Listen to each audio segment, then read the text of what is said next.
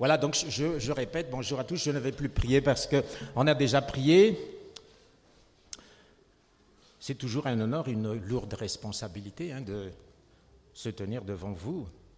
Mais l'opération devient plus compliquée parce que, en me comparant à ce qui s'est passé au début du culte en français, parce que votre savoir de la parole a, a pris de l'épaisseur, n'est-ce pas? Et que vous avez plus de spécialistes de l'écriture. Donc ça se complique un peu là, mais voilà, je vais, je vais essayer d'y me mettre sans trop trembler. Le texte que je vais prendre, c'est Matthieu 23, Matthieu 23, verset 1 à verset 1, 2, Matthieu 23.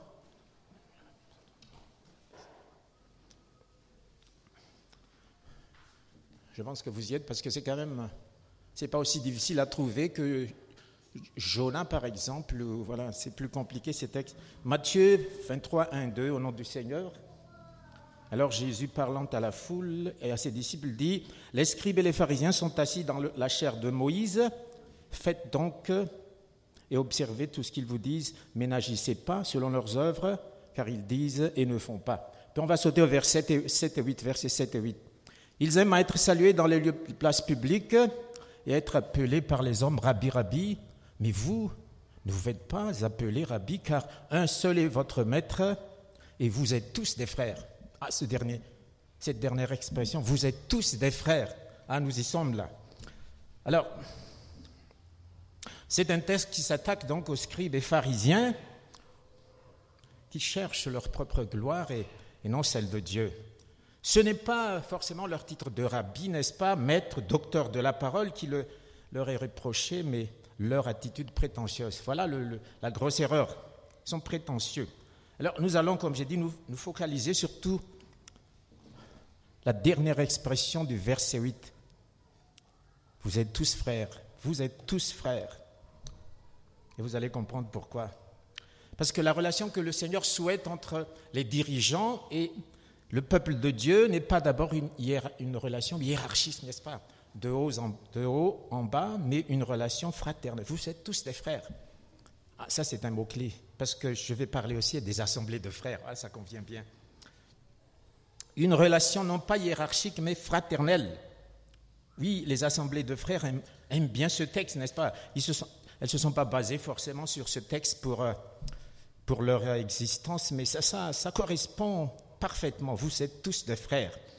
Et comme cette année, il y aura une conférence internationale des assemblées de frères mondiales, IBCM, Malaisie, en juin. Voilà, il y aura un membre du CA qui va y aller avec d'autres. Donc voilà, c'est voilà, j'aime bien me parler de ce texte puisque voilà, je vous parlerai un peu aussi, n'est-ce pas, des, des grandes lignes de, des convictions des frères. Connaissez-vous d'ailleurs les assemblées des frères ou en vieil anglais brethren? Et pour faire euh, savant, IBCM, c'est International Brethren Conference on Mission, IBCM numéro 8. Serge est un habitué de ces conférences. Cette fois, c'est en Malaisie. Cependant, avant de continuer, au vu de ma position actuelle dans l'SM, je dois exprimer ici publiquement une reconnaissance à deux grandes sœurs qui, lors de mes études à Paris, ça fait longtemps, 75 hein, à 81, c'était le temps de Mitterrand-Giscard, elles m'ont beaucoup coaché et aidé dans ma croissance spirituelle parce que j'étais tout jeune. Il s'agit de notre sœur Eliette et de feu Cathy Ravwangi, mère de Fal Ravwangi. Telle mère zélée pour le Seigneur, tel fils zélé pour le Seigneur. Vous voyez un peu, vous vous rendez compte? La mère a transmis son zèle à son fils. Donc, je suis reconnaissant à ces deux personnes. Puis à d'autres, mais voilà, vous les connaissez un peu plus que d'autres, donc il fallait quand même dire ces choses-là. Cela dit, revenons à notre sujet principal. Pour les frères, donc, euh, oui, les brethren, les frères, tous les croyants sont égaux devant Dieu. Voilà donc la, grande chose qu'on connaît mais qui a été redécouverte. Voyons Apocalypse 5, versets 9 à 10. Apocalypse 5, versets 9 à 10. Apocalypse vous êtes tous des frères. Certes, vous avez des fonctions. Oui, certains sont des diacres, des, des, anciens, des, bergers, mais, tous sont des frères. Voilà le mot-clé. Vous êtes tous des frères. Apocalypse 5, 9 à 10. Et il chantait un cantique nouveau en disant Tu es digne de prendre le livre et d'en ouvrir les sceaux, car tu as été immolé et tu as racheté pour Dieu par ton sang des hommes de toute tribu, de toute, toute langue, de tout peuple et de toute nation. Tu as fait d'eux un royaume et quoi, vous dites Et des sacrificateurs pour notre Dieu, ils régneront sur la terre. Le Christ, l'événement majeur, n'est-ce pas, de notre de, la création tout entière. Le Christ a fait des croyants des sacrificateurs. Tous peuvent offrir à Dieu des sacrifices par les louanges, par le service, par le don d'eux-mêmes. Voilà, ça c'est la nouvelle alliance. Tous sont sacrificateurs. Il n'y a plus de séparation entre laïcs et clergés, entre pasteurs, euh, prêtres et simples croyants. Tous appartiennent à la même classe, la classe des sacrificateurs, version Jésus-Christ. Voilà, c'est un grand honneur pour nous. Parce que dans l'Ancienne Alliance, vous savez que les sacrificateurs seuls peuvent faire des sacrifices, c'est-à-dire Aaron et ses descendants. Hein, c'était l'erreur de Saül de faire un sacrifice. Si Saül était dans le Nouveau Testament, il n'aurait pas été puni parce qu'il aurait été sacrificateur aussi. Mais comme il était dans l'Ancien, il s'est trompé un peu d'époque. Donc euh, voilà, tous sont sacrificateurs. Nous sommes tous des frères et des sœurs, naturellement. Nous sommes tous prêtres, nous sommes tous sacrificateurs.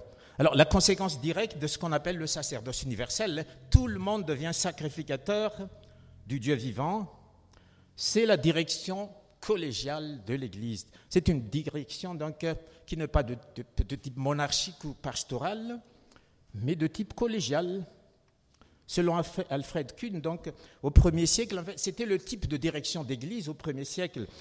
Toutes les églises avaient son corps d'anciens, mais petit à petit, notamment au Moyen Âge, nous trouvons un clergé bien organisé, hiérarchisé, et des laïcs sans rôle actif dans l'Église. Voilà, voilà le changement. Petit à petit, on est revenu dans l'ancienne alliance. Alors, les laïcs deviennent donc euh, simples spectateurs dans le domaine du sacré, simple spectateur. Vous venez, puis vous croisez les bras, puis voilà, vous retournez à la maison. Ce n'est pas la nouvelle alliance. Tout le monde devient sacrificateur, participe.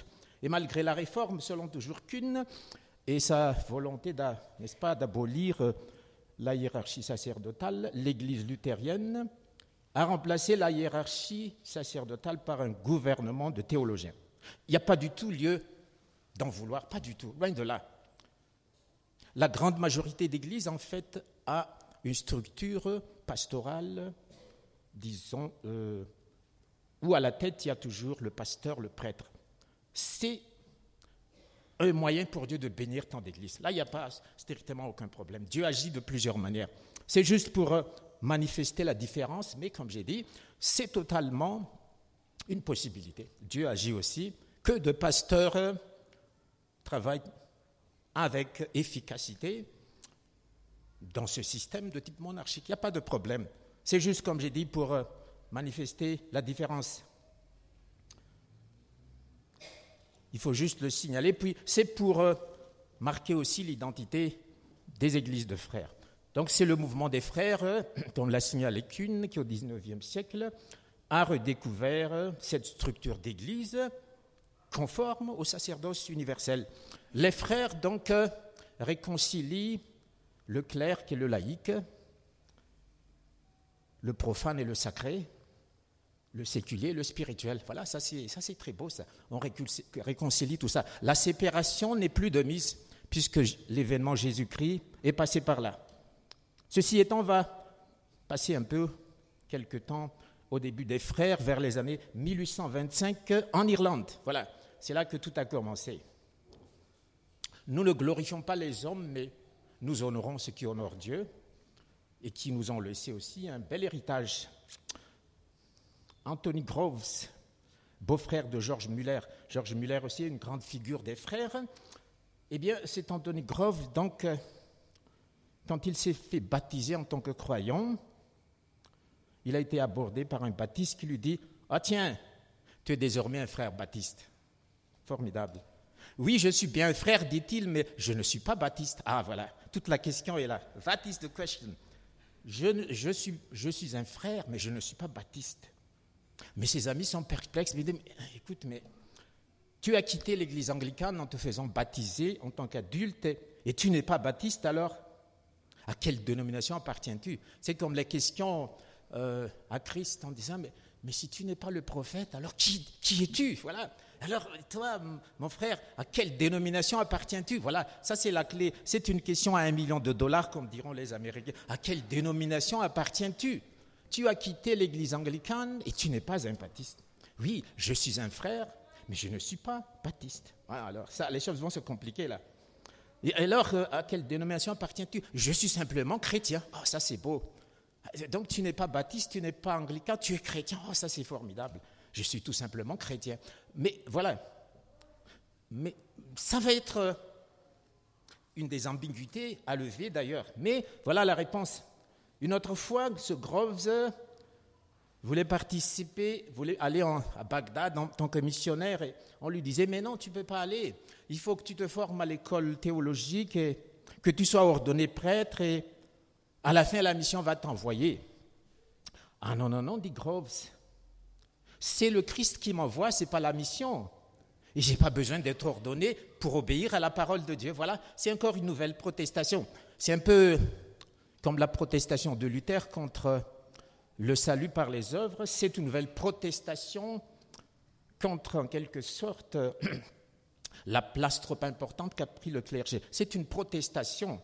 Non, on n'a pas besoin d'être ordonné. Il suffit d'être simple chrétien pour obéir à Christ. Alors, ces prises de position reflètent les points forts et les points faibles des assemblées de frères, comme je vais le signaler tout de suite. Le point fort, en fait, c'est d'abord les assemblées de frères, c'est d'abord un état d'esprit. L'état d'esprit, c'est la fraternité. Non seulement entre nous, mais même avec toutes les autres églises. Là où il y a des frères, nous sommes tous frères, indépendamment de la dénomination. Ça, c'est, grand. Le frère, c'est insiste sur l'universel, n'est-ce pas hein? Il insiste sur l'universel, sur l'Église universelle, et au dépend du particulier, de la dénomination particulière. Voilà, il, il préfère l'universel, l'Église universelle. Tous sont frères. Une autre grande figure, comme j'ai dit, c'est Georges Muller, célèbre euh, par euh, son travail, euh, n'est-ce pas, parmi les orphelins. Alors un jour à Stuttgart, c'était en 1843, il est invité par une église baptiste pour des conférences. Mais on lui a refusé la Sainte Seine. Pourquoi? Parce que il a pris la Sainte Seine avec des luthériens qui baptisaient les enfants. Voilà, on lui a refusé. Mais non, il n'est pas d'accord. Partout où il y a des enfants de Dieu, il est en communion avec eux. Voilà les frères, indépendamment des dénominations. Donc au départ, on dit, ah, celui-là est luthérien, celui-là. Il dit, non, non, non. Tous ceux qui aiment Jésus-Christ, ce sont nos frères. Vous voyez un peu ces deux, ces deux attitudes de Groves et de Muller. Ils sont donc beaux-frères. Ça montre un peu, n'est-ce pas, l'esprit des frères. Maintenant, venons-en au point faible. Voilà, c'est des points forts. Hein. Point fort, c'est d'insister sur le fait que le plus important, ce n'est pas la dénomination, mais c'est l'appartenance à Christ. Ça, c'est fort, ça. Hmm. Et tous sont frères. On peut avoir la communion avec tous les frères de toutes les églises. Maintenant, venons-en au point faible. Les points faibles, c'est cette crainte de porter une dénomination. Voilà, toujours cette crainte. Ah, on, va, on va avoir une dénomination. Ah, on est tout simplement chrétien. Voilà, donc euh, quelle est votre conviction? On est chrétien. Et quelle est votre doctrine? Non, c'est une doctrine chrétienne. Ça, c'est un point faible. Pourquoi? Parce que même l'Église de Jésus-Christ des saints du dernier jour porte le nom de chrétien. Donc ça va être la confusion totale. Voilà, c'est une approche un peu naïve. Je suis chrétien. Ça suffit pas en fait. Il faut aller plus loin. Ça, c'est un, point faible, ça. Un point faible, c'est la crainte de devenir une Église particulière alors qu'on appartient à l'Église universelle. Ça, c'est un point faible. Puisque la dénomination est inévitable, en fait. Hein. On ne peut pas. Tant qu'on est sur la planète Terre, toute Église a forcément une dénomination, qu'on le veuille ou pas. Si vous dites, on n'a pas de dénomination, mais notre Église, c'est l'Église chrétienne, donc votre dénomination, c'est l'Église chrétienne. Voilà, vous avez forcément une c'est l'Église chrétienne. Ah oui, mais, ce n'est pas une dénomination. Oui, mais c'est une dénomination, l'Église chrétienne. L'Église, on peut l'appeler aussi l'Église sans dénomination. C'est déjà une dénomination. Il n'y a, rien à faire. Hein. Sur la terre, on ne peut pas faire autrement.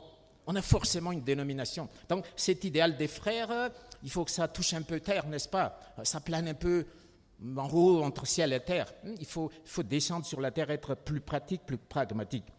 Faute de dénomination claire, parce que la dénomination, c'est la position doctrinale, c'est les pratiques, voilà la dénomination. C'est pas dire on, est les meilleurs, on, a raison à 100%, mais c'est de dire voilà notre croyance, voilà notre position.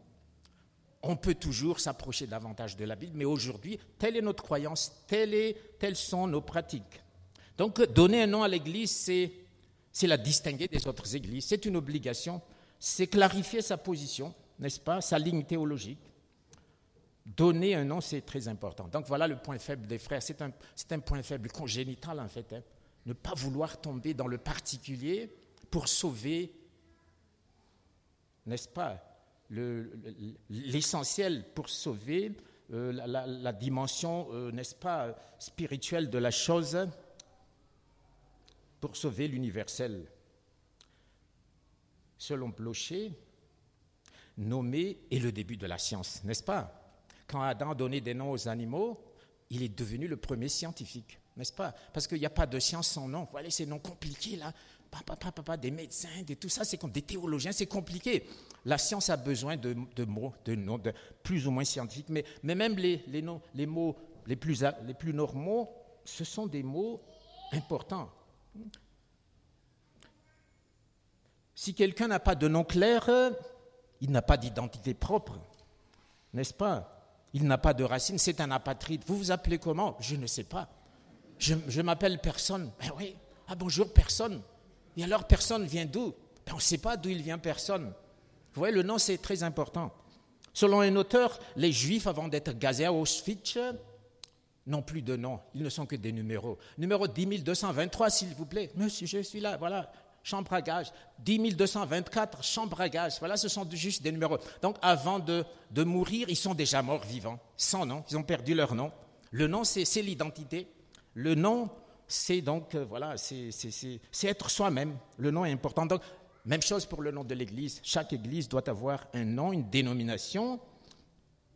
Une autre conséquence de cette non-insistance sur la dénomination, c'est que c'est la raison peut-être pourquoi les frères quittent facilement leur communauté pour se joindre à d'autres communautés Parce que du moment que Christ est annoncé, ils sont à l'aise.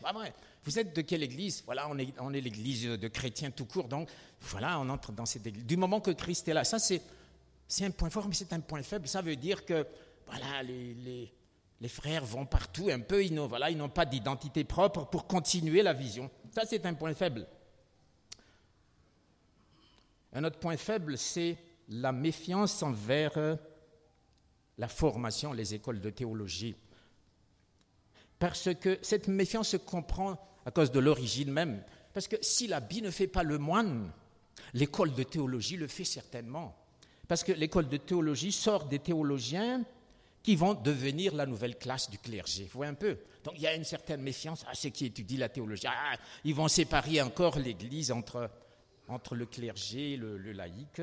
Donc il y a une certaine méfiance, mais cette méfiance n'est pas justifiable, mais ne tient plus maintenant, parce qu'une église sans théologien, bien ancrée dans la parole, va forcément tomber dans les faux enseignements parce que n'a pas, n'est-ce pas, les outils nécessaires pour se défendre. Donc ça, c'est, on ne peut plus continuer comme ça. Au départ, c'était compréhensible, mais, il faut, il faut des gens qui étudient la parole, ancrés dans la parole. D'ailleurs, tant que les frères n'ont pas quelque part dans le monde une école, de théologie de niveau doctorat, ils auront du mal à défendre leur identité, n'est-ce pas? Parce que c'est un combat. Hein ah, L'Église aussi, c'est un combat, un combat de doctrine, de lecture de la parole de Dieu, d'interprétation. Donc, si vous n'avez pas les outils, les hommes pour le défendre, euh, vous allez un peu perdre votre identité. Venons-en maintenant un événement historique où, n'est-ce pas, la pratique de l'universel des frères voilà, aura sa, n'est-ce pas, sa place positive et négative. Est-ce que vous savez que l'église baptiste FMBBM, malgache, fondée en 1932, a été fondée par un membre de l'Assemblée des frères d'Édimbourg en Écosse, n'est-ce pas? Il y a peu peut-être qui le savent. L'Église baptiste a été fondée par un membre de l'Assemblée des frères qui s'appelle Brinley Evans. Comment cela peut-il arriver? Cela peut arriver parce que, comme j'ai dit, le frère, c'est quelqu'un qui a un esprit universel. Si on voulait comparer un groupe sanguin, le groupe sanguin spirituel des frères, c'est le groupe donneur universel, n'est-ce pas? Le frère, il donne gratuitement, tiens, pour toi, et toi, pour toi, voilà, c'est ça, c'est un donneur universel. C'est la, générosité même du Seigneur. Donc, euh, il vient ici, l'église baptiste aurait pu être l'église des frères. Mais, je vais expliquer quand même euh, assez, simplement comment cela se passait. D'abord, il y a cet état d'esprit, mais c'est surtout parce que ce Brinley Evans, il était venu en France pour apprendre le français, parce que Madagascar, colonie française, c'est le français qui prédomine, donc il ne pouvait pas travailler ici avec son anglais. Et il se trouve qu'il a appris le français à Nîmes, à, où le pasteur du Barry de l'église baptiste l'a accueilli et l'a accompagné. Voilà. Donc il l'a a soutenu, il l'a accompagné. Et naturellement, il a lancé une église baptiste. Voilà, vous voyez un peu le contexte historique, mais il n'aurait pas pu le faire si, vraiment il avait une identité forte en disant non, la seule église sur terre, c'est l'église des frères. Non, ça, ça c'est loin de la pensée des frères. La seule église sur terre, c'est là où Jésus-Christ est annoncé. Donc, il pouvait lancer une autre église parce qu'il a cet état d'esprit des frères, mais parce qu'il y a aussi ce contexte historique que ce sont les baptistes de France qui l'ont aidé. Mais comme j'ai dit, c'est voilà, bon à savoir, hein. on n'en veut pas du tout aux baptistes, mais c'est pour vous dire un peu une mise en pratique pratiquement donc, de, de cet état d'esprit, de cette ouverture, avec ses aspects positifs et négatifs.